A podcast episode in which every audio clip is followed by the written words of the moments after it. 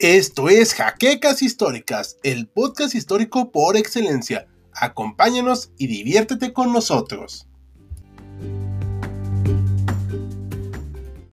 ¿Ya está? Ok. Muy buenas noches a todos, público de HC Historia Contemporánea. Nos encontramos en el primer live de este joven año 2022. Aún estamos digiriendo la rosca de Reyes y estamos terminando el maratón Guadalupe Reyes. Entonces, pues vamos a iniciar esta transmisión del día de hoy con un tema muy polémico acerca de los crímenes y atrocidades que cometió la Unión Soviética en su, pues, no sé si corta o larga existencia, eso ya depende de la apreciación de cada quien.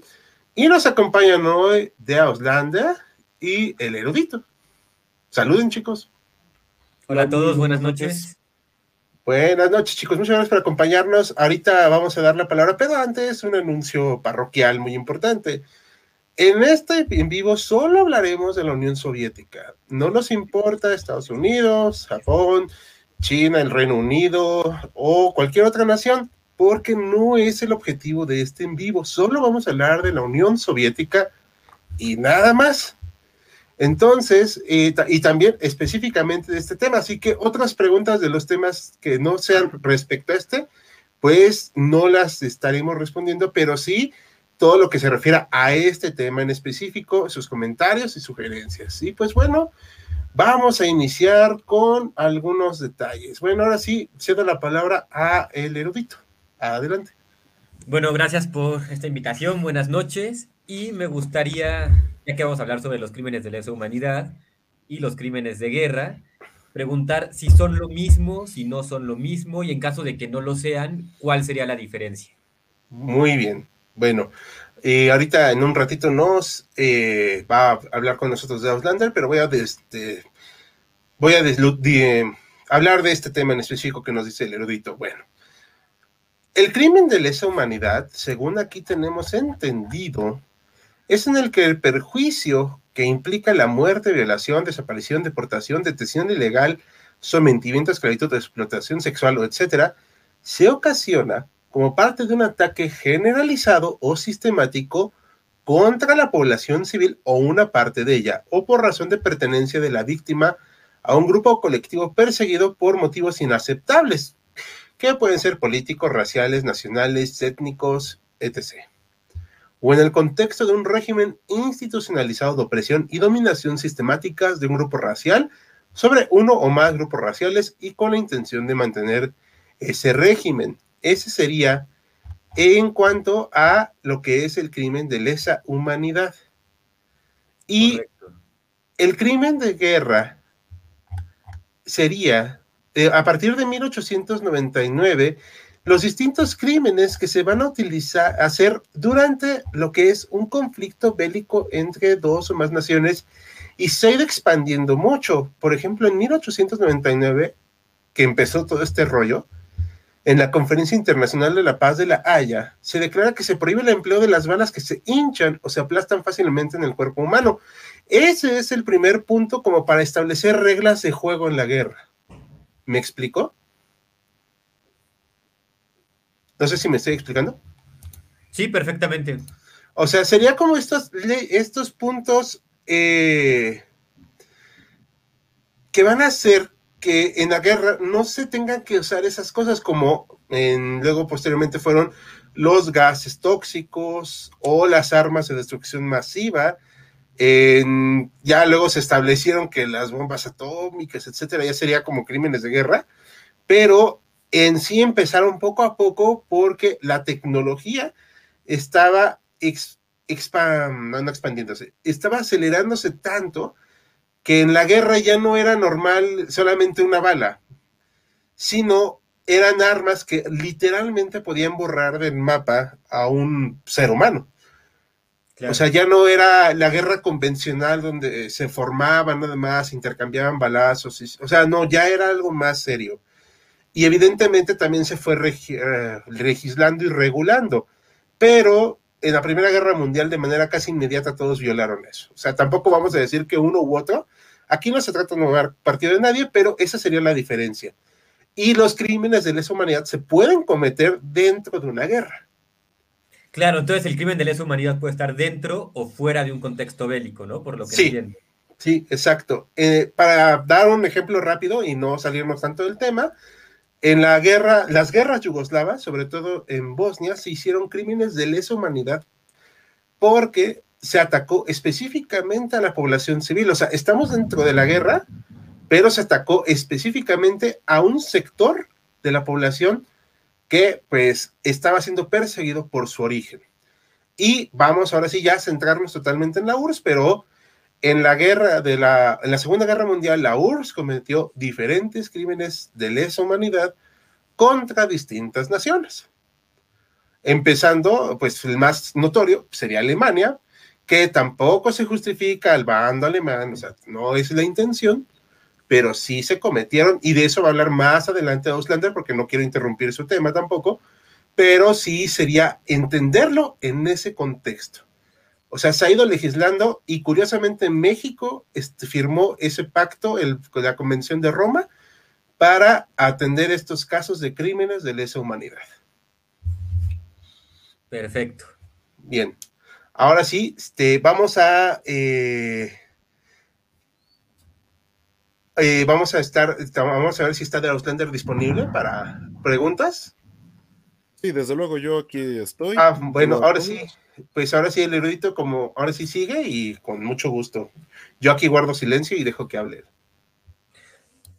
Bueno, antes de continuar me gustaría saber, porque evidentemente es un concepto en el que varias naciones tienen que estar de acuerdo, ¿no? Tiene que haber una convención, tienen que estar de acuerdo en qué es un crimen de guerra, qué es un crimen de lesa humanidad, y por lo tanto ya después de estar de acuerdo, pues saber quién lo cometió y quién no.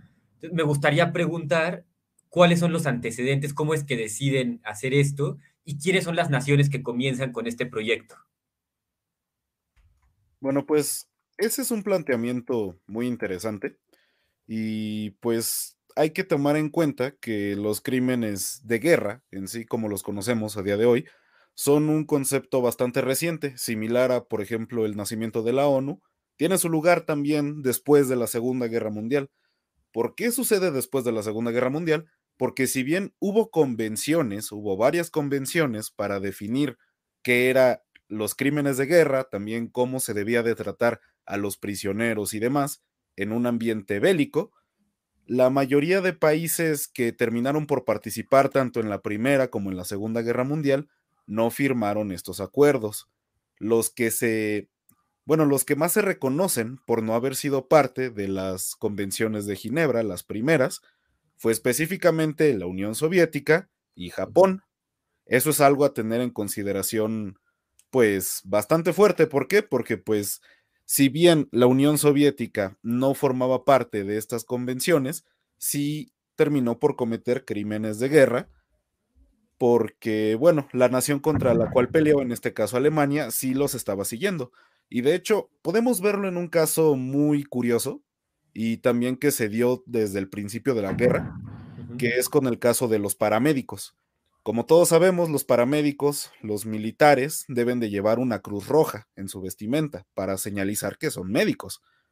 Entonces, los soviéticos, principalmente francotiradores, se les había dado la orden de utilizar esa cruz roja como, pues, una diana, básicamente, para disparar. blanco, claro. Exactamente, para utilizarlos de tiro al blanco. Y pues bueno, nuevamente, la Unión Soviética no era parte de, de estos acuerdos que se dieron. Rusia tampoco en su momento lo fue. Pero después de todo, pues los alemanes sí estaban tratando de respetar esa convención, que al final lo terminaron por cambiar, pues eh, un paramédico, a diferencia de un militar tradicional, requiere mucho más tiempo de entrenamiento, entonces Obviamente no vas a poner ahí a, tus paramédicos a utilizar su cruz roja, su distintivo, si no la van a respetar en el campo de batalla. Y por ese tipo de cosas, por ese tipo de incidentes, se fue volviendo más crudo el frente oriental. Entonces, pues bueno, eso hay que tomarlo en cuenta, que los crímenes de guerra, como los conocemos a día de hoy, son muy recientes, vienen de una convención por allá del 48-49.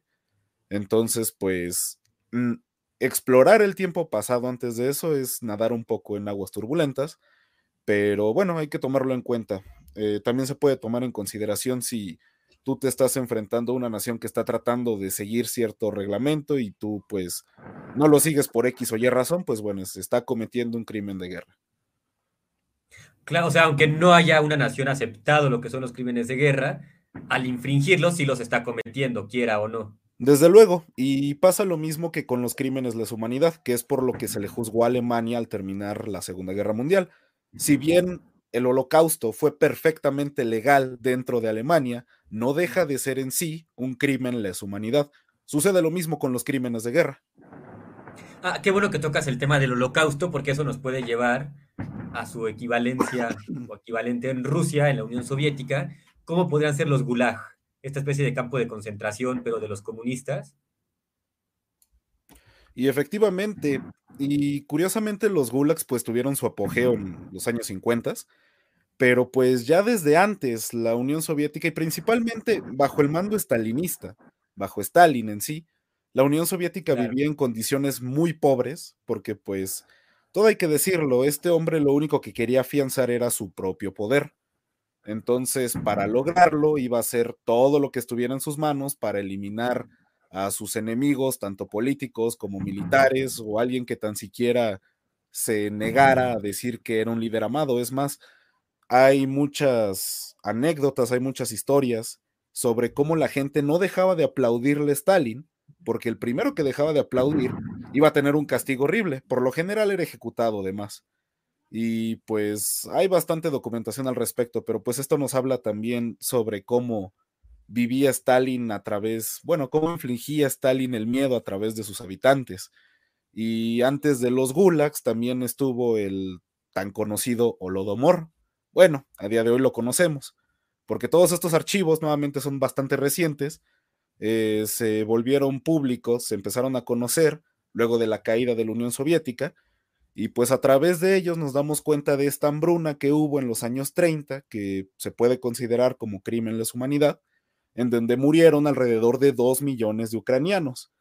Y es una cifra bastante importante a considerar dentro de la hambruna, porque en 1932, me parece, un año antes de que comenzara el Holodomor, apenas habían muerto unas 150 mil personas ucranianas de hambre, y respecto al año siguiente, los números ya habían aumentado en millones, concretamente más de millón y medio de muertos por hambruna. ¿Y a qué se debió esto? Pues bueno, directamente el régimen de Stalin empezó a quitarle las cosechas a los ucranianos para pues justamente dejarlos morir de hambre, porque había muchos puntos pues principalmente de revueltas y demás, que no veían con tan buenos ojos a Stalin, y pues ya sabemos que hacía Stalin con la gente que no le gustaba acreditarlo como su líder. Claro, como lo que nos leyó hace ratito de la de los crímenes, yo creo que son ejemplos clarísimos de lo que estás dando ahorita. Exacto. Si me permites expandir este de Outlander, ¿no tienes problema? Adelante.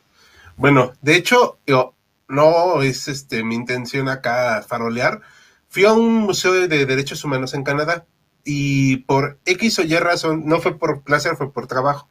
Entonces, ahí se habla de Lodom, o Lodomor, perdón, y sí se reconoce como un genocidio. Obviamente, la actual Rusia lo va a negar. O sea, porque.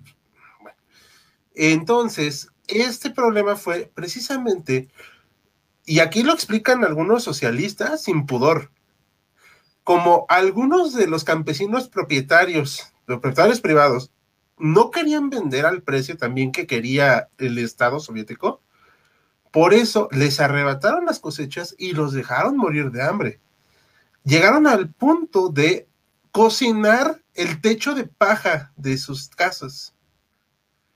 Y, o sea, literal dejar que se murieran de hambre así en las calles. O sea, sí, es, sí fue algo atroz y fue algo que está, que se intentó ocultar por todos los medios.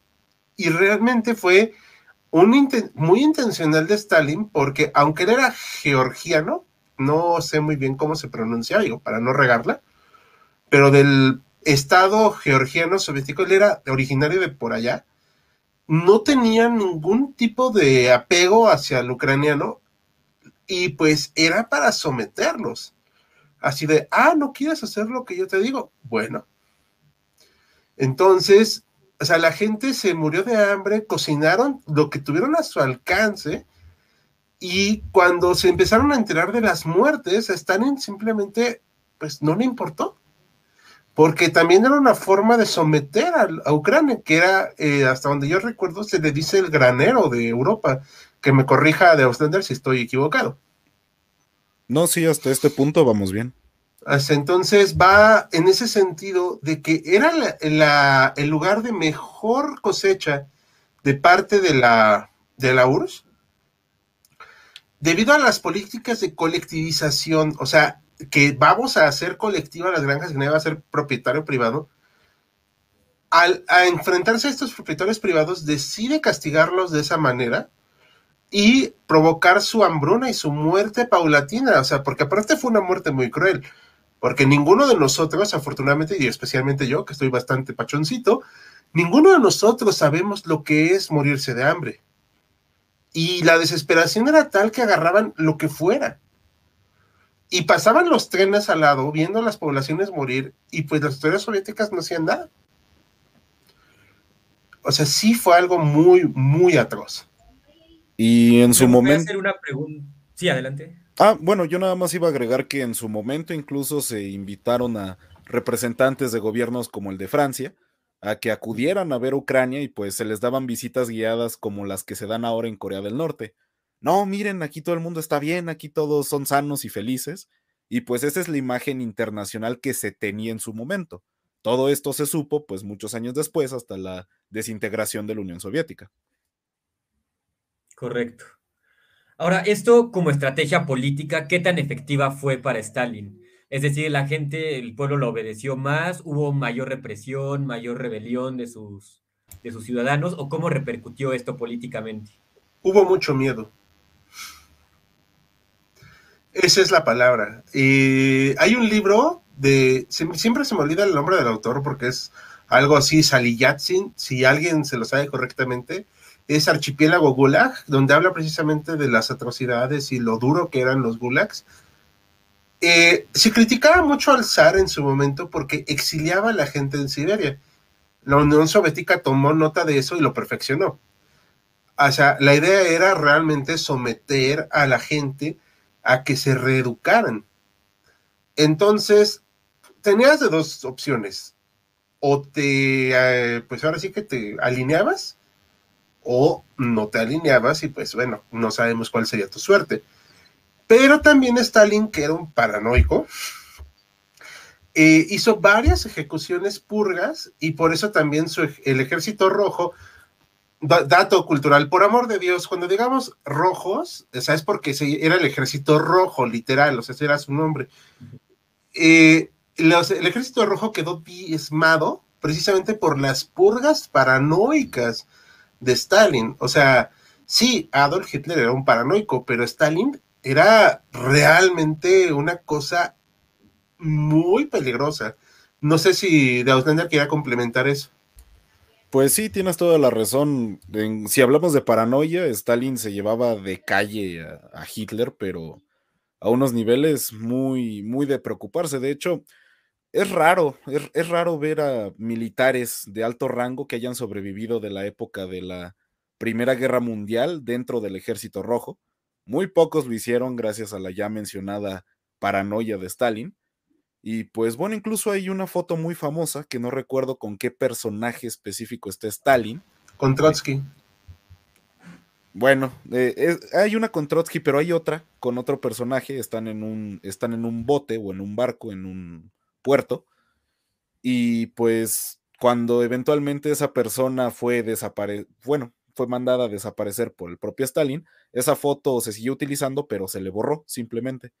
Y pues eso nos da una buena idea de lo que fueron los años durante la Unión Soviética, bueno, durante los años 30 en la Unión Soviética, concretamente. Exacto. Eh, ¿Quieren ver unas preguntas? Digo, para que chequemos, porque no hemos podido... Eh, no sé si las estás viendo también de Auslander para ver qué onda. Sí, aquí, aquí las tengo a la mano, pero si quieres puedes irlas poniendo aquí y las respondemos entre, ah. todos. Sí, ah, gracias. Eh, sí, mira, eh, era el autor que le decía de Archipiélago Gula.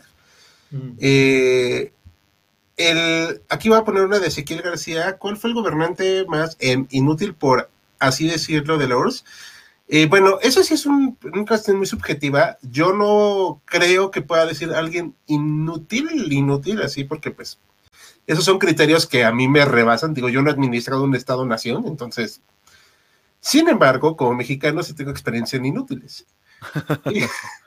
y, si tenemos que llegar a esos criterios, eh, mm, Brezhnev tal vez sería el Leonid Brezhnev, el que le gustaba dar besos. Este, entonces, tal vez, porque los que le siguieron a Andropov y no me acuerdo cuál era el otro, se murieron al poco tiempo, entonces no, no sería justo. Pero si tengo que elegir alguno, Leonid Brezhnev. No sé si tú, eh, de Auslander o el erudito quieran. Pues está difícil, digo. Yo podría calificar más bien en otro tipo de, adjetivos, ¿no? Tal vez a los más sádicos o a los que peor fama tuvieron, pero ya decirles inútiles, pues ya ya justamente a mí también se me sale de las manos, incluso el propio Stalin, pues la verdad hay que reconocer que hubo un boom industrial muy grande, tanto en la Rusia soviética como en el resto de la Unión, durante aquellos años, que sí fue controlado con puño de hierro a base de miedo y hambre, pero bueno, a final de cuentas hubo cierto progreso en un lugar en el que genuinamente no había nada, así que pues eh, no, no sabría qué contestar, sinceramente. Y creo yo que a Stalin se le podría agregar esto de haber defendido Moscú exitosamente durante la Segunda Guerra Mundial y haber invadido Berlín también. No es cualquier cosa. Sí, desde luego, desde luego. Y ser un imperialista. Ah, perdón, que no, que sí. los soviéticos asesinaron a muchos afganos en la guerra ruso-afgana de los 80. Sí, de hecho, es uno de los crímenes de lesa humanidad que tocaremos un poquito por encimita, porque si no, nunca acabamos, pero sí. Efectivamente, hay otros temas, aquí algunas preguntas no, no las vamos a tomar en cuenta, eh, porque como comentamos al principio, este, pues no, no es el tema, o no está dentro del tema que estamos tocando, porque puede ser de la URSS, pero pueden preguntarnos algo de tácticas de guerra o de tanque, entonces eso sí no lo vamos a responder, pero si tienen más preguntas de las atrocidades cometidas en el periodo soviético, Adelante, estamos escuchándolos. Eh, bueno, de Auslander, ¿quieres que sigamos? ¿Listo? Ah, sí, nada más iba a comentar algo. El buen José David López Mójica nos acaba de mandar un super chat de 10 pesos mexicanos. Ah, es nuestro primer super chat. Hay que, hay que mencionarlo, es nuestro primer super chat en la historia. Entonces, muchas gracias por tu apoyo, José. Sí, no tengo ni, idea cómo va a llegar ese dinero. Sí, no tengo ni idea cómo va a llegar ese dinero, pero bueno. Pero muchas gracias por tu apoyo. Claro, se le agradece. Ah, sí, a ver, voy a poner una pregunta más. Eh, no más, perdón por interrumpir. Esta me parece una pregunta pertinente, pero vamos a decidir entre todos si parece adecuada, ¿ok? ¿Por qué uno puede llevar la hoz y el martillo? Según yo, la hoz va con H, pero sin problema, pero nada respectivo a Adolfito and Friends, eh, para evitar tanta censura. Yo, este, bueno, voy a dar mi opinión rápida. Adelante. A ver.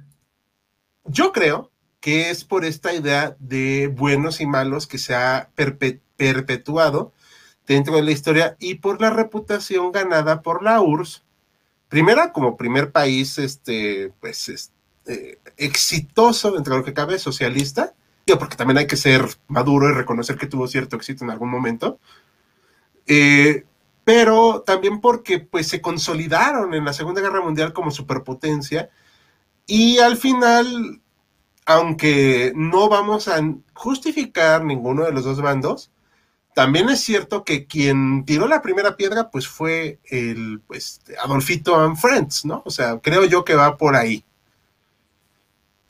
Claro, sí, y tienes, tienes mucha razón en eso, y pues hay que recordar también que finalizada la Segunda Guerra Mundial, no era tanto que los líderes de los bloques ganadores, tanto socialistas como capitalistas, pues tuvieran esta intención de posteriormente en algunos años de, tirarse pues ahí por debajo de la alfombra entre ellos, sino que querían dar esta sensación de que, oh, hemos ganado nosotros los, los buenos, los vencedores, los que vencimos al mal, que era también pues parte de la propaganda que se le dio en su momento, Siempre deshumanizar a tu oponente es lo ideal para cualquier caso bélico y pues poner tus intereses como los moralmente correctos, que es lo que se hizo.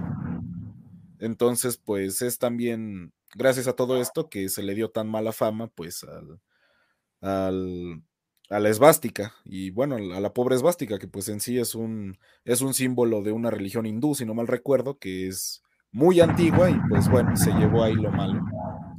Sí, no solamente en la hindú, aparece en muchas religiones, tanto de Oriente como incluso de Occidente, pero pues bueno, hoy en día está más que censurada, ¿verdad? Sí, Sí, pero sigamos, este, ahorita vamos a responder en otra ronda, otras preguntas, pero sigamos con el tema, pues ahora sí que erudito, lo que quieras, el erudito, perdón, lo que quieras preguntar.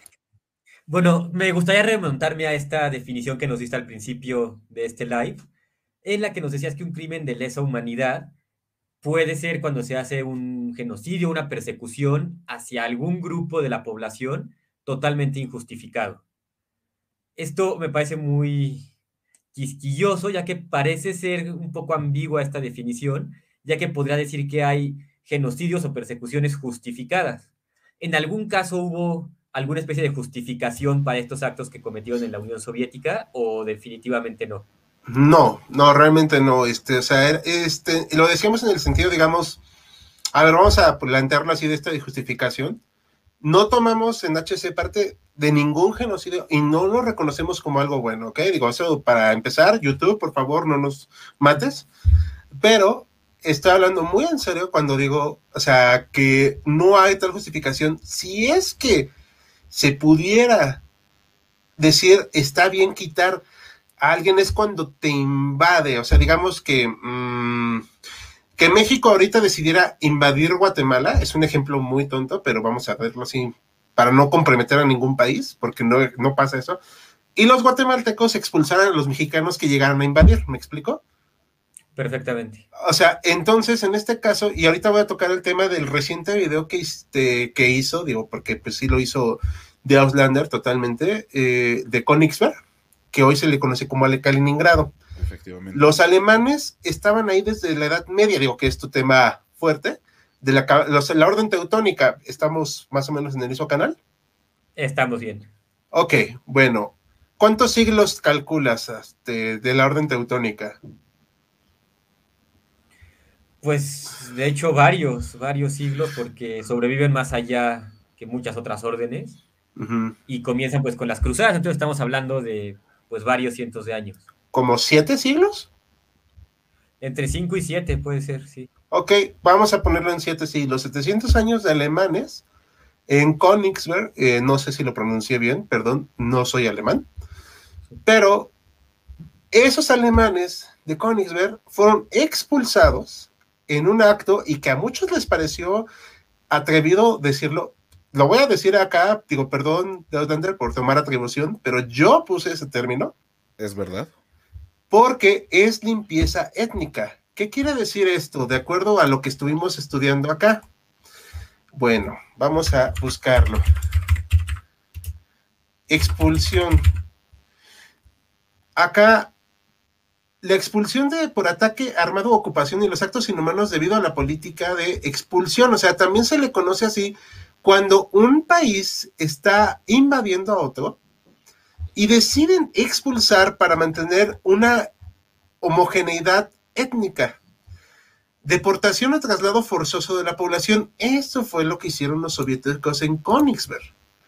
O sea, no les preguntaron los alemanes, oye, ¿te quieres quedar y ser soviético? No, o sea, Llegamos acá, que era la capital vieja de Prusia, Königsberg, y expulsaron a los alemanes para quitar todo vestigio de alemán. Eso se llama limpieza étnica. Obviamente los soviéticos no se juzgaron a sí mismos por hacer limpieza étnica, evidentemente, pero fue un crimen de lesa humanidad. Y ahí si quiere seguir. Que ellos mismos tengan su justificación, entre comillas, pues no es algo que pueda ser justificado realmente, ¿no? Ni legitimado. No, para nada. Ahí sí quiere seguir de Oslander el tema. Bueno, es bastante extenso, pero efectivamente, de hecho, eh, promocionando un poco el video que va a salir el sábado, vamos a tocar todavía más temas eh, relacionados al desplazamiento étnico.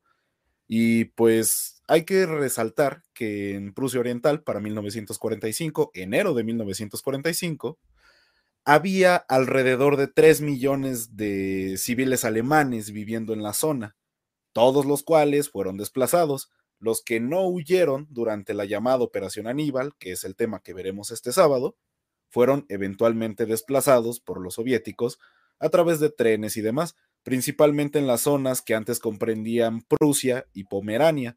Todas estas zonas debían de estar completamente limpias para dárselas posteriormente a Polonia, por lo cual podemos seguir hablando de desplazamiento étnico en, toda regla, porque de nuevo tenían que ser zonas en donde lo único que se iba a entregar era tierra. Y bueno, em, otro punto que igual quería tratar, pero que ya está un poco más fuerte, no sé, no sé Hal si vaya a querer decir otra cosa, que es sobre las posteriores violaciones, ya hablando directamente, de las mujeres alemanas durante los meses finales de la Segunda Guerra Mundial. No, adelante. A ver, ahora antes de decirlo, eh, va a ser el anuncio, para, también parroquial, ¿no? O sea, en HC, Historia Contemporánea, y ninguno de nosotros fomentamos ni apoyamos ese tipo de actitudes. Al contrario, consideramos que es detestable y deleznable. Por más que quieran justificarlo algo, y al final, nada más para complementar, un delito de lesa humanidad también es la violación, esclavitud sexual, prostitución forzada, embarazo forzado, esterilización forzada o cualquier otra forma de violencia sexual de gravedad comparable. Dicho eso, adelante. Muy bien, pues entrando ya directamente en materia y en un tema que es de por sí bastante desagradable, hay que aclarar que durante todos los años en los que se peleó en el Frente Oriental, Joseph Goebbels, el entonces ministro de Propaganda, no solo había prometido, sino que directamente había amenazado a la población con el hecho de que cuando el ejército rojo llegara a Alemania, si es que llegaba a Alemania, se iba a desatar el infierno en su más puro estilo. Y lo triste fue que los soviéticos, teniendo la oportunidad, disculpen un momento, teniendo la oportunidad de haberse comportado justamente como estos libertadores que ellos mismos se querían dar a conocer, hicieron todo lo contrario. Y bueno, en este caso, ¿qué hicieron? Empezaron a llegar a lo que de antaño, pues ya era una zona con 700 años de historia alemana, y los empezaron a desplazar. Los que no se habían desplazado y se quedaron para defender o al menos tratar de seguir viviendo en sus casas o en sus tierras, en su mayoría fueron masacrados. Estamos hablando de los hombres, desde luego. Por otro lado, con las mujeres pasó algo, pues, si dentro de lo que cabe, todavía peor, que empezó el fenómeno de las violaciones y fueron violaciones no pocas, sino que se dieron en masa. En términos globales, estamos hablando de alrededor de millón y medio de mujeres que fueron abusadas sexualmente por los soldados soviéticos. Lo más curioso de esto, a día de hoy, por alguna razón, mucha gente insiste con la idea de que el ejército soviético pues era muy revolucionario, digamos, para su momento, en el sentido en el que tenían bastantes mujeres, pero sin importar que había mujeres dentro del ejército soviético, pues ellas tampoco hicieron demasiado para detener a los hombres con las aberraciones que posteriormente cometieron. Y bueno, cabe resaltar también que muchas de ellas directamente ayudaban a los, a los abusadores a cometer sus crímenes y los cuales se realizaban con niñas directamente, ni siquiera adolescentes, niñas de 12, 13 años, y pues eran abusadas hasta por más de 10 hombres. Insistimos, es un tema bastante fuerte que hay que tratar pues con el debido respeto. Todas estas cifras las podemos encontrar en los trabajos de Anthony Beaver, que es un historiador militar muy reconocido, que tiene trabajos muy buenos y pues se los recomendamos leer abiertamente. Eh, para que descanse un poquitito su voz de adelante, porque está un poquito enfermo de la garganta, no, no, no, no tiene nada de malo.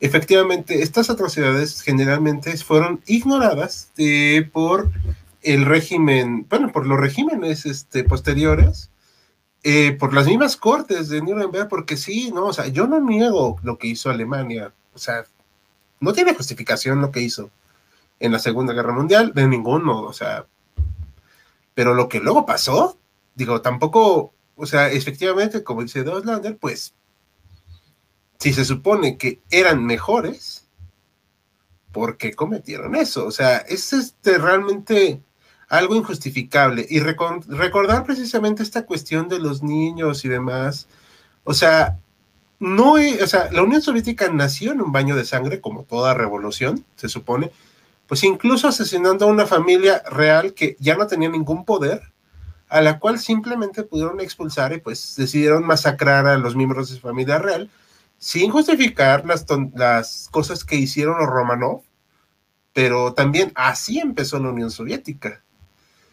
Y sojuzgando a los demás países a su alrededor que no querían integrarse. O sea, sí era, sí es un tema muy complejo. Evidentemente la cuestión de las violaciones es algo ya muy tratado últimamente, que nada más como mero corolario cultural, si a Japón se le juzgó por eso, pues bueno, también a la Unión Soviética se le debió dar el mismo tratamiento, pero bueno, por estar, digamos, en el bando de los vencedores, no se le dio ese tratamiento, pero sí fue de verdad una atrocidad. No vamos a decir que no lo hicieran los aliados, digamos, capitalistas, porque no tengo ninguna autoridad moral para decir que no lo hayan hecho, pero no fue, o sea, te parece ser que de ningún modo lo mismo que hicieron los soviéticos. Qué bueno que mencionas esto porque creo que nos puede llevar a una pregunta que considero bastante relevante para este tema, y es que una vez que un país o el líder de un país comete ya sea un crimen de guerra o uno de lesa humanidad, ¿qué, pasa después? O sea, ¿cómo hay algún castigo, hay alguna sanción? Y de ser así, ¿quién la pone o cómo funciona? Sí, nada más eh, vamos a tomar, tocar rápido ese tema. Se supone que debe de ser en, una, en la Corte Internacional la que se debe de dar ese, esas sanciones y que deben de establecer las condenas. De hecho, la más de los más recientes fueron eh, para Yugoslavia, para la ex Yugoslavia, no hubo ninguna sanción para la Unión Soviética, de una vez lo digo. Por eso no podemos hablar de que la Unión Soviética haya tenido, eh, digamos, alguna repercusión por esto. Perdón. Pero lo más reciente sería del Tribunal de Yugoslavia. El año antepasado, me parece, uno de los líderes serbo, serbobosnios fue encarcelado por estos crímenes de genocidio y de lesa humanidad. Y fue, es el, la Corte Internacional la que hace eso.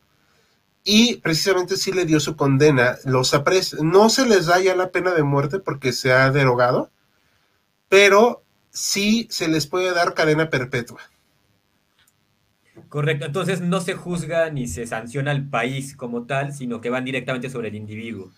Sí, aunque si el Estado-nación existe hoy en día, pudiera ser sometido a sanciones, pero tendencia, se van más sobre los dirigentes o los líderes o los artífices de esos crímenes que es sobre el Estado-nación. Pero bueno, creo que de Auslander quería decir algo. Me, le doy la palabra.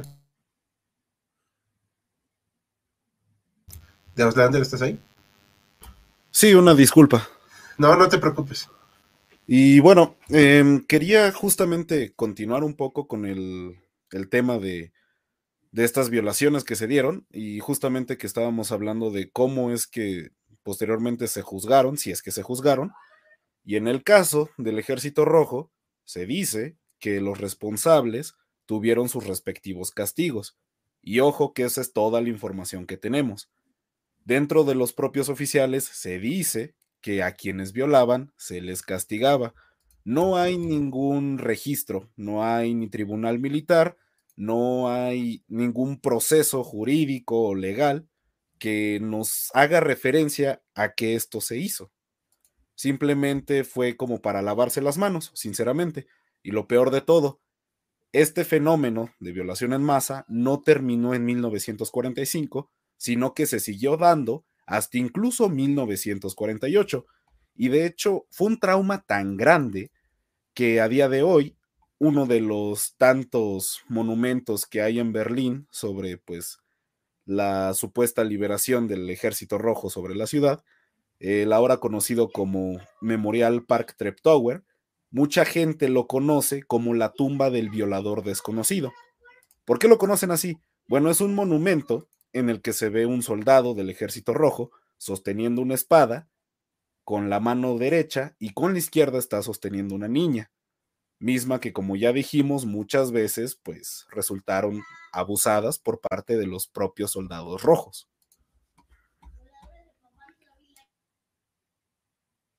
No, pues está pesado el tema, sí es muy, muy denso. Eh, ¿Les parece otra, otra rondita de las preguntas? Adelante. Aquí dice, el exilio de la población de Cáucaso del Norte terminó, al término de la Segunda Guerra Mundial también se puede considerar un crimen de lesa humanidad. Más de 500 mil fueron deportados a Siberia en marchas inhumanas. Pues sí, debió de haber pasado eso.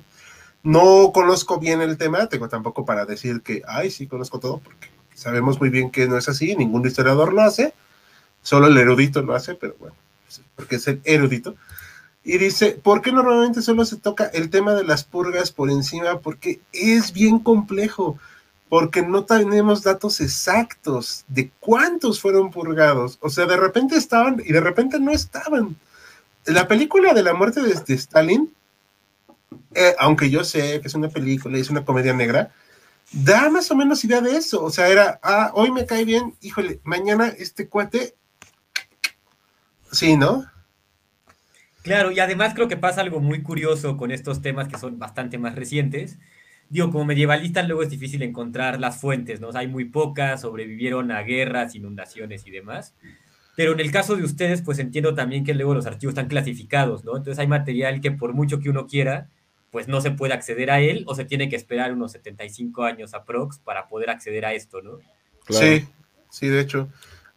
Vamos a seguir con las preguntas. Este, bueno, esto decía, se estima que alrededor de los 20% de deportados que decía RCOP, no sé bien cómo se pronuncia, los pueblos que más sufrieron fueron chechenos e ingusetios. No tengo idea quiénes son los ingusetios. Los chechenos sí, porque pues bueno, se le revelaron a Rusia en los noventas. Pero sí debe pasar algo así. Eh, hola, buenas noches, saludos de México, saludos. Para los países del este de Europa, la hoz y el martillo es igual defensiva que la esvástica, pregunten la Polonia, de hecho. ¿Qué piensan de ambas? Aquí otra, ¿podrían considerarse crímenes de guerra las pruebas nucleares en Kazajistán? No, pero estaba leyendo al, respecto de este tema que habría que ver si fueron ecocidios, porque le platicaba hace rato del erudito que estábamos hablando del tema, y de Auslander así de pasadita, del Mar Aral, que era uno de los lagos más grandes del mundo, y debido a la contaminación, los planes de la URSS y demás, prácticamente quedó seco. Entonces, se está planteando si el ecocidio debe de considerarse también un crimen de lesa humanidad. Cosa que hizo la URSS, porque de hecho literalmente dijeron en la URSS, pues es que el lago del mar, el mar Aral, perdón, e, es un error de la naturaleza, ni debería estar ahí. Entonces, bueno, lo desecaron para hacer mejores cosechas según ellos, pero pues ya sabemos cómo era. Hablarán de crímenes en Berlín y las demás ciudades, más o menos estuvimos tocando eso. Eh, eh, vamos a poner tarde, ya dieron like directo, aprovechen que no eh, eh, no vamos a tocar tema de otros países ahorita. está, le mando un saludo a Isabel Salgado, que nos está saludando, que es una de nuestras fans, digamos, número uno. Y esto, aquí voy a poner esto ahorita que hablábamos de las violaciones, no me gustaría, pero está, pero bueno, es adecuado. La violación de las mujeres en el contexto de una guerra es un acto de humillación del enemigo, en algunos casos hasta de limpieza étnica, al repudiarse después a las mujeres violadas. Sí, de hecho, por eso hablábamos de que el embarazo, el embarazo forzado es un crimen de lesa humanidad.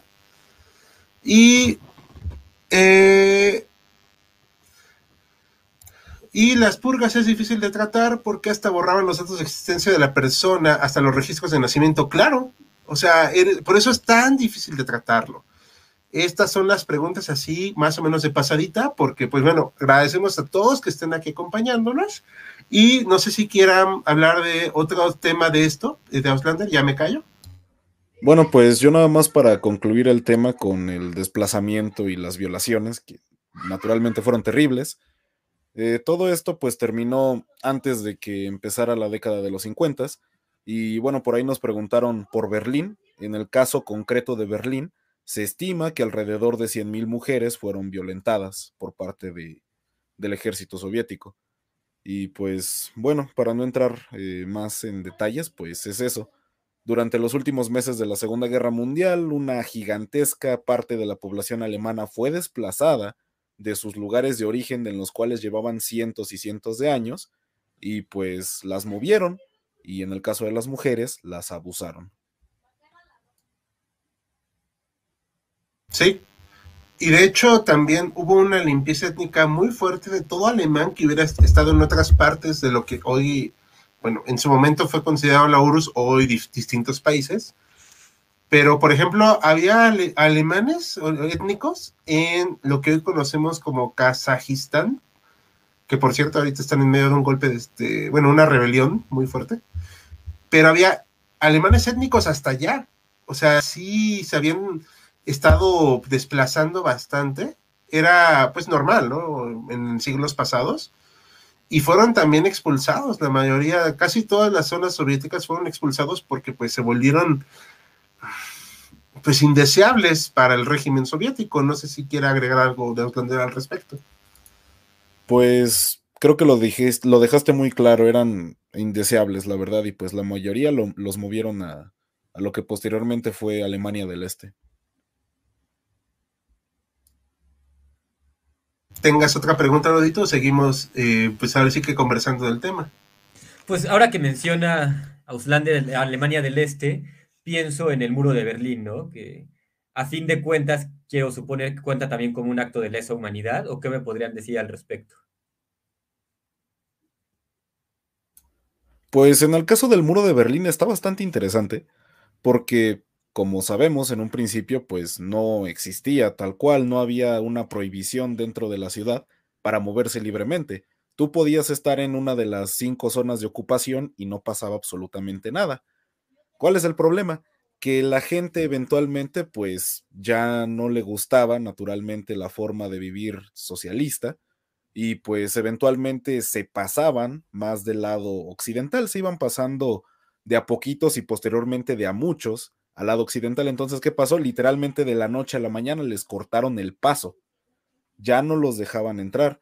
Entonces, pues, no estoy seguro si cuente como crimen de lesa humanidad, pero definitivamente sí se les impidió el desplazamiento libre tan solo en una ciudad. De hecho, hay muchas historias de cómo había berlineses occidentales y berlineses orientales que la noche anterior habían pasado en la casa de un familiar que estaba de un lado o del otro y al día siguiente ya no pudieron regresar a sus casas.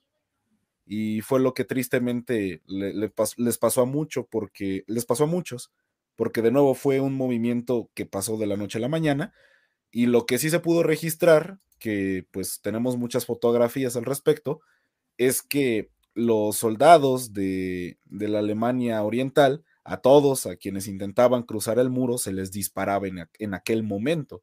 Y pues nuevo, de nuevo estamos hablando de civiles que no están armados, que sí cuenta ya eh, dentro de estos nuevos, dentro de estas nuevas convenciones como crimen de guerra, en este caso, o crimen lesa humanidad. Sí, de hecho, este, no, crimen de guerra no creo porque pues no había una guerra. No, había una guerra, perdón, crimen lesa humanidad. Sí, porque aparte pues impides la, el desplazamiento, ¿no? O sea, no había una razón real para hacer eso. Eh, he leído comentarios bien absurdos de personas mm, simpatizantes del socialismo, en el cual dicen, no, es que era para proteger a Alemania del Este de la intromisión capitalista. Y yo, ¿qué? O sea, sí, sí, como que de repente pues tienes que volver a leerlo, ¿no? Para creer que lo que acabas de leer, porque sí está medio sacado de onda, ¿no? ¿no? No quiero usar las palabras más correctas que necesitaría en ese momento, pero sí, sí te cuestionas algunas cosas de tu vida. Entonces, realmente este muro de Berlín fue una táctica que impidió la salida, el libre tránsito de las personas, que se supone que no debe de haber este impedimento, pero al final, ¿quién le iba a decir algo a la URSS? ¿Quién le iba a decir algo al bloque soviético, al, al bloque del socialismo real? De hecho, otras de las atrocidades que tienen que ver en respecto a esto de la Unión Soviética como tal, fue la, este, cuando aplastaron las revoluciones de, de Praga, este, y de, ¿cuál era la otra? Eh, no sé si se acuerda, Budapest. Ajá, en el 55. Y la de Praga es la del 60 y algo, ¿no? Efectivamente. O sea, porque fueron aplastadas porque simple y sencillamente no querían seguir ya los designios soviéticos. Entonces, de acuerdo al a la, pues a lo que tenían el, el pacto de Varsovia, que era pues la URSS y los demás aliados soviéticos, perdón, mandaron a las Fuerzas Armadas a reprimir a una población que simple y sencillamente no querían estar en ese régimen. O querían cambios. Entonces, ahí está un problema de que ellos sí podían hacerlo, pero nadie les puede decir nada, y otros países sí lo hacían, eran condenados internacionalmente por hacerlo, ¿no? O sea, es... Y además de los constantes este, traslados, de los constantes espionajes, etcétera, etcétera, etcétera. O sea, no sé si quiero agregar algo de al respecto de eso. Pues que lo que se vivió en Budapest en aquella primavera del 55 fue, fue bastante brutal, porque directamente se mandaron tanques, ya no ni siquiera regimientos de infantería, sino directamente de tanques para aplastar a la rebelión. Y bueno, lo más curioso es que ese fue uno de los grandes reveses de la guerra mecanizada, porque pues ahí se dieron cuenta de que Efectivamente, los tanques no sirven tanto para enfrentamientos urbanos, pero eso ya tiene que ver más que nada con tácticas. Lo que cabe resaltar aquí es que directamente enviaron al material ofensivo más rápido que tenían a su disposición para aplastar a un montón de civiles que se habían alzado con un montón de martillos, más que nada. Sí, o sea, es una cuestión de que era un sistema no flexible, o sea, Mm. No, no estoy diciendo que fuera malvado de origen, digo, también eso sería muy burdo, muy tonto de mi parte, sino que era un régimen que no permitía esta idea de que te salgas del, del status quo, de lo que está establecido. Sí, ningún régimen lo hace, ¿no? Pero en este caso, que se supone que buscaba y abogaba por la lucha de la igualdad de las personas, del bienestar, bla, bla, bla, bla, bla, en cuanto alguien quería hacer algo distinto, se le reprimía. Y por eso también es de muy notar el hecho de que en Afganistán sacaron la mano más dura también cuando se trató de los rebeldes, bueno, de los rebeldes afganos, sí, pues a falta de mejores palabras y para, para que no nos quieran ahora sí que echar abajo el video. El hecho de que el régimen prosoviético afgano no se consolidara tenía que ver porque pues la población no estaba acostumbrada a eso al final, o sea, y ¿qué se hizo? Que se le persiguió a un montón de civiles que pues no querían ese régimen y con lo más avanzado que tenía la Unión Soviética fueron bastante reprimidos, o sea, sí fue una situación muy compleja. También ahí hubo crímenes de guerra realmente porque se, se pusieron minas en todos lados lo cual era un problema porque pues podía pasar un niño y pues digo, si pasa un niño en un campo minado, pues no va a ver dónde hay minas, ¿no? O sea, y pues así pasaba con muchas personas, eh, desplazamientos forzosos, persecuciones, o sea, no era algo que se tuviera que hacer, pero lo hizo la Unión Soviética para demostrar su poder. Y al final, pues, si bien Estados Unidos pues, no debió hacer lo que hizo en Vietnam, pues eh, la URSS tuvo su Vietnam en Afganistán, pero no por eso estuvieron eh, exentos de sus crímenes ahí. Efectivamente, y ahora que mencionas ese tema de las minas terrestres, es importante destacar el hecho de que ya había la tecnología en aquel momento, desde los años 70, para utilizar minas que se autodestruían tras pasar 3, 4 días o el tiempo que tú las programaras. Y esto es importante porque, pues, porque justamente así, la idea es que le das tiempo a tu ejército para retirarse y eventualmente ese campo de minas solito se va a desintegrar, lo cual es una idea pues bastante positiva para eventualmente pues lo que pasó con el final de la Segunda Guerra Mundial es que en Alemania, bueno, toda Alemania era un campo de minas básicamente y pues fue un dolor de cabeza quitarlas. De hecho, a día de hoy pueden encontrar muchas activas. Y entonces, pues a pesar de que ya se contaba con esa tecnología, pues la Unión Soviética simplemente no la quiso utilizar. Lo cual sí se podría considerar un crimen de guerra porque no siguió las convenciones de algo ya establecido. Que igual los eso también es otro problema en ex Yugoslavia, nada más para como corolario cultural, que precisamente es una zona muy minada, y pues pero en específicamente la URSS tenía la capacidad. Y por último, eh, de mi parte al menos, este, Chernobyl no es un crimen de así de guerra ni nada, pero sí es una actitud criminal la que hizo la URSS respecto a su población y Europa. Porque quisieron ocultar toda la información posible del fiasco de Pripyat, ahí en lo que se conoce como Chernobyl vulgarmente, ¿no? O coloquialmente o coloquialmente vamos a dejarlo, no querían aceptar el desastre, no querían revelar lo que pasó, y no fue sino hasta que un, eh, una agencia sueca detectó Suecia, o sea, no estoy diciendo un país al ladito de Ucrania, sino Suecia que está algo alejada, detectó eh, actividad radiactiva en su atmósfera, que se, se, se descubrió lo que había pasado en Chernobyl. O sea, eso es, o si no un crimen de lesa humanidad, sí una actitud criminal de parte de la URSS porque no puso solo en riesgo a la URSS o Ucrania, puso en riesgo a Europa y aparte de Asia. O no sé qué, cómo, veas, cómo vean ustedes. Claro, o sea, aquí estábamos hablando no de un acto como tal, sino de una omisión, ¿no? Es algo que se pudo haber hecho y no se hizo. Exacto. que pone en riesgo pues a una gran parte de la población euroasiática. No sé qué quieran decir más ahí al respecto. Pues realmente poco más, que realmente sí fue una omisión pues bastante grave y de hecho dentro de la propia Ucrania y también el sur de Bielorrusia, pues la gente siguió haciendo su vida normal y muchos, y gracias a eso, durante días la gente se expuso a cantidades mortales de radiación y pues bueno, eso también, eso fue un gran problema. Sí, de hecho, pues las consecuencias a largo plazo han sido, pues, no sé, o sea, no se pueden cuantificar. Se hizo un sarcófago eh, provisional, el cual se deterioró, y se hizo uno nuevo. Un sarcófago, estoy diciendo, una estructura metálico concreta. Digo, no soy experto en el tema tampoco.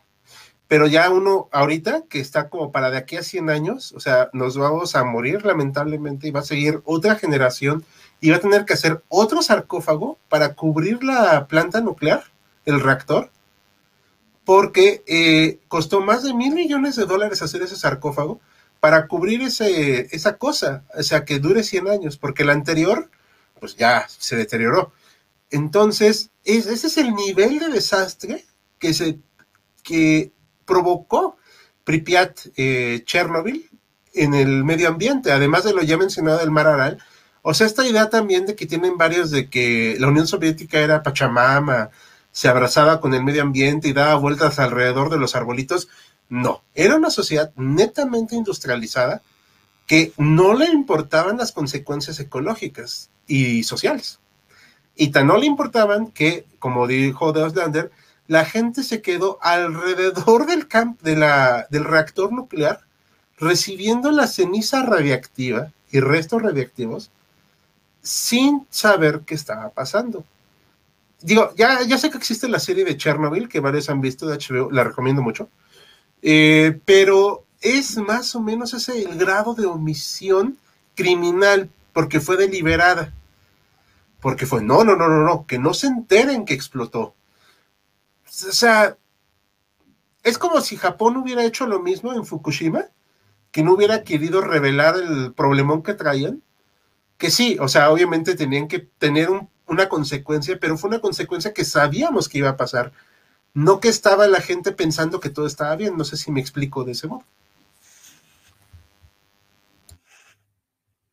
Sí, claro que sí, o sea, bueno, volvemos a lo mismo, ¿no? A la, a la omisión, a todas las vidas que se pudieron haber salvado o incluso que se pudieron no haber perjudicado hasta hoy en día, ¿no? Que como bien dices, la radiación se queda durante años, décadas, puede ser que siglos. Sí. Exacto. ¿Les parece bien una última ronda de preguntas o quieres sacar algo más de Outlander? No, pues eh, justamente me parece bien lo de las preguntas. Por ahí hay un comentario que me interesó, entonces adelante. Ok. Eh, a ver, vamos a hablar. Eh, el cómo eran tratados, supongo que quiere decir los opositores de comunismo y la UR, eran tratados como enfermos mentales. ¿Estoy en lo correcto? No sé. No creo que como enfermos mentales, no sé si tengan esa respuesta. No, eran tratados como lo que eran, prisioneros políticos. Y pues la mayoría, si fue en los 50, los mandaron a los gulags. Si fue en los 40, los mandaban a los batallones de castigo. Si fue en los 30, los dejaron morir de hambre y un largo, etcétera. Los castigos fueron muchos y muy variados. Eran creativos en ese aspecto. Tristemente. Rusito, ¿cómo fue la violencia en Finlandia durante la guerra de invierno? URSS en Finlandia. Bueno, eh, me parece adecuado porque este sí fue un acto de realmente criminal de parte de la URSS, porque no tenía razón alguna de atacar Finlandia. Claro. Salvo que querían recuperar el antiguo imperio ruso. Recuerden, chicos, la Unión Soviética era imperialista.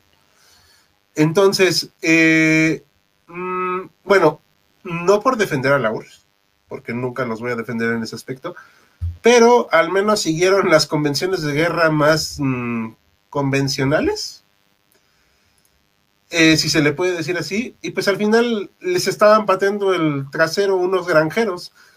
Sí, es lo que les quería decir, o sea, más que violentos los rusos contra los finlandeses, pues fueron los finlandeses contra los rusos, ¿no? No, y es verdad, es, muy cierto, es, es triste, pero cierto. Digo, triste que una potencia tan colosal como lo fue la Unión Soviética, pues se haya visto casi reducida por un montón de campesinos enojados. Sí, que por cierto, haciendo promoción de un futuro video, vamos a hacer una biografía del comandante en jefe de las fuerzas finlandesas en el futuro, como en dos, tres meses, de este a Carl Gustav eh, Mannerheim, un hombre que hoy le dirían ultra reaccionario, ultraderecha, pero que se partió el alma por su país y pues es amado en Finlandia. Y qué bueno. Un héroe nacional, vaya. Sí, la verdad, la verdad es que sí, un héroe nacional en toda regla, y que justamente gracias a ese hombre fue que los rusos no, no cometieron mm. las atrocidades que cometieron en Alemania. Sí, no, no pudieron obtener una victoria total. O sea, prefirieron sentarse a negociar que seguir avanzando. Aquí nos dicen, no se olviden de Laika. Miren, a mí me encantan los perros y los animales. De hecho, mi mascota es un cuyo. O sea, vamos. Me gustan los animales, pero eso sí no es un crimen de lesa Es una cuestión tristemente en beneficio de la ciencia. Digo, ni modo no, obviamente me hubiera gustado que Laika regresara como héroe soviético, pero pues no tenía la tecnología, o sea, ahí no fue algo que podamos decir, uy, no, eran unos asesinos de perritos, no, digo, también, no sé si estén de acuerdo en esto.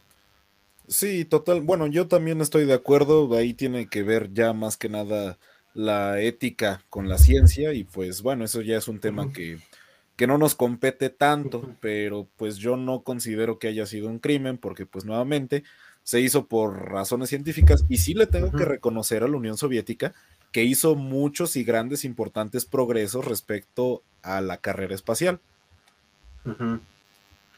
Pues sí, estoy de acuerdo. Eh, voy a seguir, bueno, aquí ya nos eh, dice Hungría, pues sí, también como lo reprimieron. Eh, una pregunta, aquí no sé si hablamos de fronteras. ah, sí, de lo de la, sí, de la de la Berlín occidental y oriental, sí, yo estoy de acuerdo que no estaba totalmente seguro de que viene esa humanidad, sino, no deja de ser perverso, sí es cierto, pero sí es cierto que no, o sea, no era por ahí, pero me parece adecuada la conclusión que deja Isabel. Eh, vamos a ver otra, una pregunta que me parece interesante a ambos bandos de movimiento zapatista. Esto es no más para futuro, dejarlo así. Y también hablando, vamos a hablar de otros crímenes en el futuro, pero obviamente vamos a variarle un poquito de temas para no encasillarnos.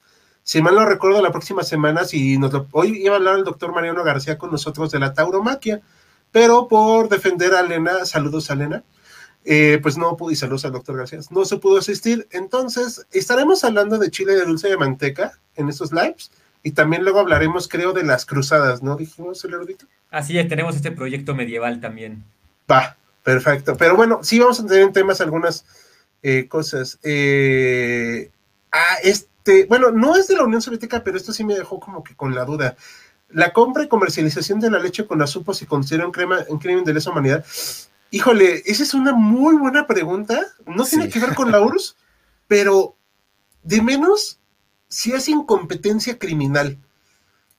Sí. Ah, es que, bueno, no sé si te lo sabes, Max, eh, bueno, perdón, el audito, que se eh, comercializó leche radiactiva. Sí, claro, aquí en México, si no mal recuerdo. Sí. Entonces, por ahí vamos a ver. En el este de Fito hay tremendas áreas minadas de las sucesivas guerras. Ah, eso es bueno saberlo. Saludos de Chile, saludos. Saludos. En este momento, todos los voces de YouTube echando espuma, de seguro.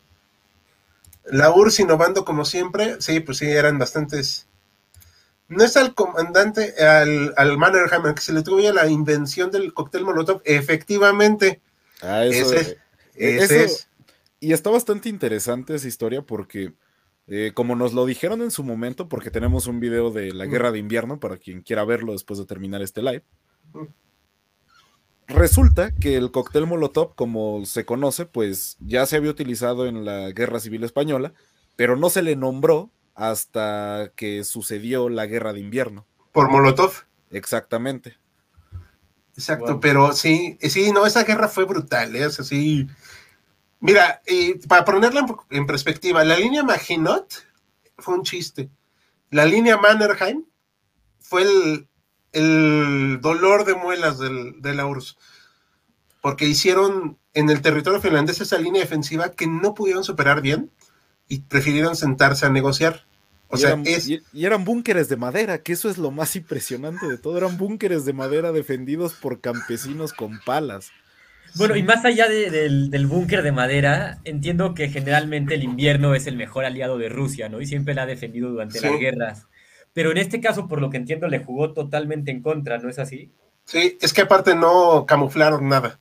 Sí, es que no- ni siquiera cometieron el mismo error de Alemania que de no llevar uniformes aptos para el invierno, porque no tenían ni camuflaje ni, ni tampoco eran calientitos, la verdad eran sus uniformes de verano. Que bueno, viniendo de Rusia, pues es de extrañar, creo yo. Sí, pero bueno, todos cometen algún error rusito. ¿Y por qué la URSS evacuó a Sebastopol? No, mm, yo también tengo esa duda si se escribe así. Y no evacuó a Stalingrado por mero orgullo de Stalin, porque era Stalingrado. Y no iba a caer la ciudad de Stalin. Mm, Que también, ah, el Adolfito con su terquedad de tomar esa maldita ciudad, pero bueno. Sí, ya, ya para el ya no, no tenía sentido estratégico, no lo tuvo nunca ni lo tendrá ahora, pero bueno. Fue cuestión de orgullo nada más. Sí, Sí. sí, era una cuestión casos. simbólica, la verdad. voy a usar un concepto muy vulgar y disculparán al maestro en historia, se la midieron Sí, totalmente de acuerdo. y al final ganó Stalin. Bueno, Bueno, pues que también con quién se estaba metiendo Hitler, ¿no? sí, o, o en otro psicópata como él. Los experimentos con animales se hicieron para probar si el soporte vital funcionaba. No me sabía esa.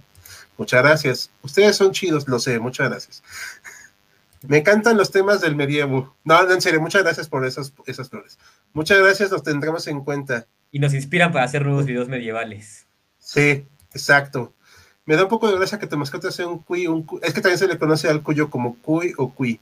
Sí, yo tuve dos, pero verte tan grandote y con un cuy, yo lo sé. Esa es la gracia que le da a todo el mundo. Al igual que Len- Leningrado no fue evacuada. Exacto, ese es un tema terriblemente duro, porque también la URSS no tenía empacho en dejar morir de hambre a la población civil, a su propia población civil. No sé si estoy equivocado. No, de hecho, se les, se les alentaba, incluso se les prohibía evacuar directamente. Entonces, pues, eso también estaba bastante, bastante fuerte.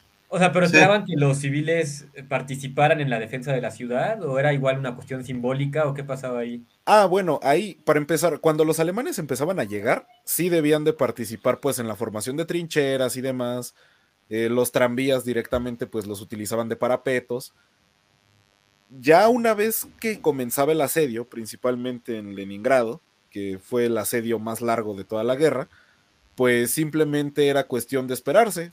La verdad, tenían poco que hacer. La mayoría de los civiles, pues, se la pasaban directamente cazando perros callejeros, los que sobrevivían y directamente cuando acabó el asedio ya no había perros callejeros ni gatos porque se los habían comido a todos. Y mucha gente murió de hambre y pues lo triste es que lo, lo más gracioso es que los suplementos, la comida, por lo general llegaba durante el invierno, cuando se congelaba un lago en específico, y ahí en, a través de ese lago llevaban comida y demás, pero pues fue, fue bastante duro y de nuevo mucha de la gente que estaba en Leningrado directamente ni siquiera las, las dejaban intentar irse o evacuar. Otro crimen bonito de la Otro URSS. crimen, claro. Sí, o sea, es que sí no tenía sentido, o sea, mantener a la población ahí. o sea, no, de veras, no, o sea, no lo había, pero bueno. Finlandia atacó ahí también, por cierto, como la guerra de continuación, por parte de la guerra de continuación, pero sí, como que tampoco vieron mucho sentido de quedarse ahí, ¿no? O sea, así de, ok, ¿qué hacemos aquí? Y la URSS mantuvo a su población ahí, o sea, ¿para qué? Pero bueno, o sea, entre uno y otro se estuvieron ahí. Aquí y voy a aceptar este error de mi parte. La línea Maginot funcionó, el resto de las fuerzas aliadas no hicieron casi nada. El tercer Reich entró por ahí. Sí, sí es cierto, me refiero a que no funcionó en el sentido de que fuera acá la batalla épica en esa línea, ¿no? Pero sí es cierto que funcionó en el sentido de desviar a, a las fuerzas alemanas, o sea, pero al final pues quedó como un gasto muy oneroso que pues no, no cambió mucho el sentido de la guerra. ¿Habrá videos de Romo? No tengo idea que sea Romo. Eh, es Roma y puede ser que sí. Ajá. Ay, sí es cierto, Polonia se me olvidó. Es cierto que Polonia pensó que los soviéticos eran refuerzos de la guerra polaca-alemana y que por eso los invadieron más rápido los polacos. Sí va por ahí. En, en el video que hicimos de Polonia, que por cierto, mucha gente se enojó porque dijimos que los aliados traicionaron a Polonia, que no sé por qué. Se enojaron. Pero sí, o sea, realmente, sin declaración de guerra, así realmente nomás un día la URSS dijo, te vamos a invadir, pum. Y pues Polonia, ¿what?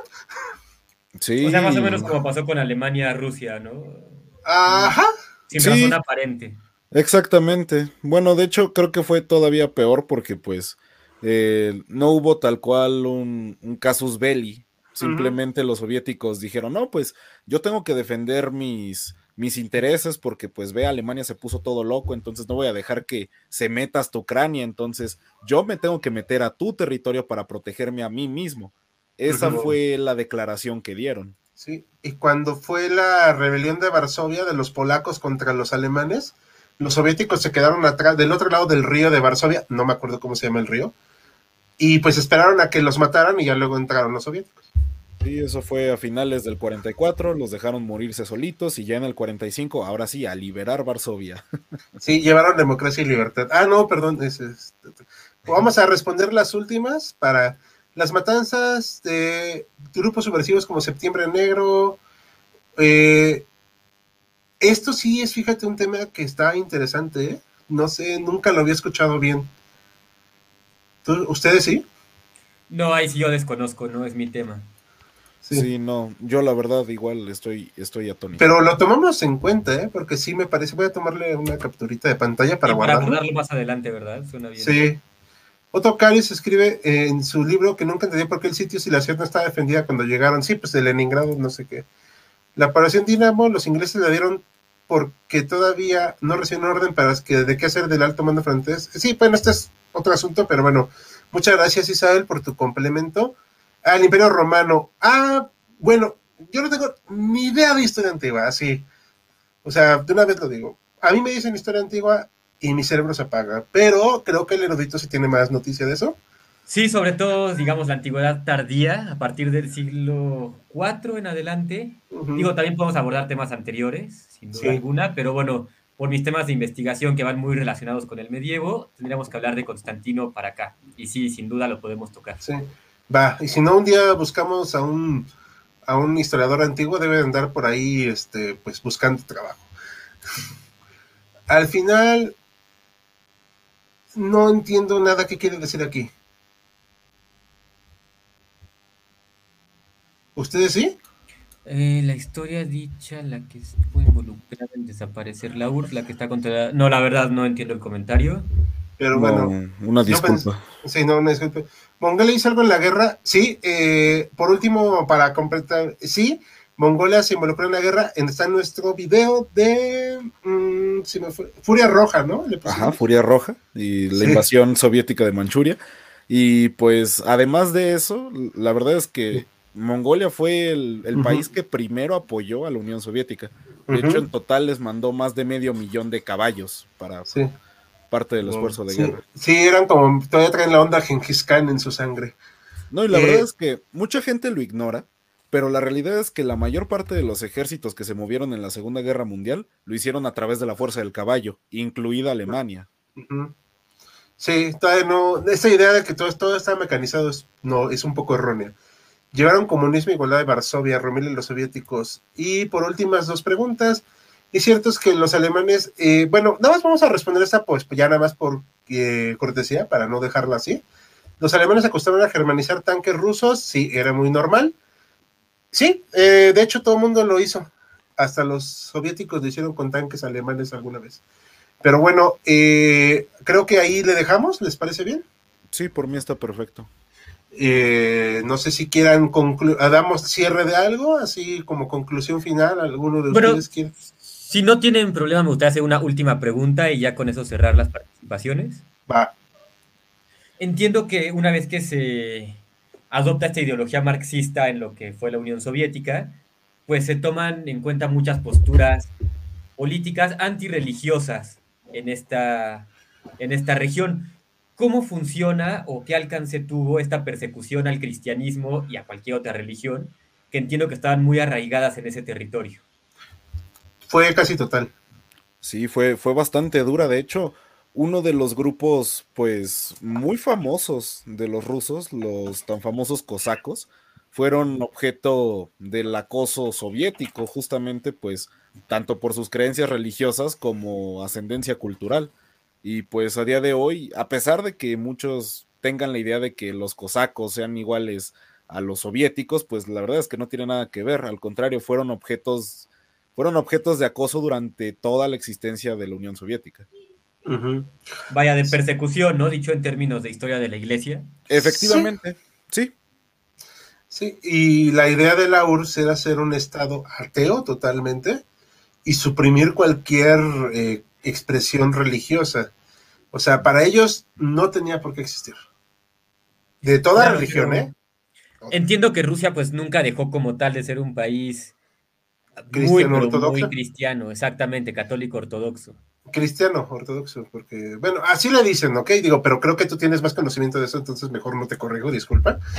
Pero, este, pero sí, este, era la política de Estado. tampoco voy a decir que salieron con cuchillos y. pero sí fue una política de Estado suprimir cualquier tipo de expresión religiosa. No sé si uh, quiera complementar algo de Ostrander. Pues que justamente gracias a eso, cuando los alemanes llegaron al, al sur de Rusia, muchos cosacos terminaron por unirse a los alemanes y hubo un ejército de, por así decirlo, de liberación, que ellos se hacían llamar a sí mismos ejércitos de liberación ruso. Y pues bueno, eso también está interesante porque pues a pesar de que los alemanes pues tampoco eran muy partidarios del cristianismo o de alguna religión en específica, pues sí aprovecharon este esto que estaba pasando para ganarse algunos aliados, como lo fueron los cosacos en su momento. Sí, digo, y pues al final es un crimen también perseguir a alguien por su religión, un crimen de lesa humanidad, que es lo que hicieron muchos soviéticos.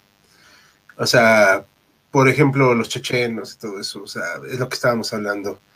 Ya, eh, pero bueno, eh, entonces, pues bueno, por ahorita creo que le vamos a dejar así. No sé si quieran cerrar con algún comentario. Bueno, pues agradecer a ustedes por la invitación al video y a todos los que nos están viendo. Muchas gracias por estar aquí, por participar, por dejar sus comentarios y preguntas. Gracias a ti y a ustedes. Eh, Adeos Lander, ¿quieres comentar algo? Pues simplemente seguir agradeciéndoles a todos los que nos acompañaron. Tuvimos una buena cantidad de usuarios. Les agradecemos de corazón que se hayan tomado el tiempo para escucharnos, hablar sobre temas pues que la verdad son bastante crudos y que por mera fortuna o esperemos, no nos vayan a censurar. Así que de nuevo, gracias a todos por su atención y paciencia. Muchas gracias. Y bueno, yo para cerrar quiero agradecerles a ustedes por su participación, mandar de nueva cuenta saludos al doctor García, que nos veremos aquí la siguiente semana, si lo permite este, la situación, hablar de la tauromaquia. Y recuerden chicos, eh, a todos los usuarios que nos estuvieron viendo hoy, no somos partícipes ni a favor de ningún tema de crimen de lesa humanidad, estamos en contra de todos ellos. Simplemente se tiene que hablar de esos temas porque es necesario conocerlos para entender, pues a final de cuentas, por qué cuando cayó la URSS, pues no muchos lloraron. En fin, pues bueno, pues sin más que agregar, Yo soy Hal y a nombre de The Outlander y el erudito, nos despedimos. Chao. Chao, chao. Hasta luego. Chao.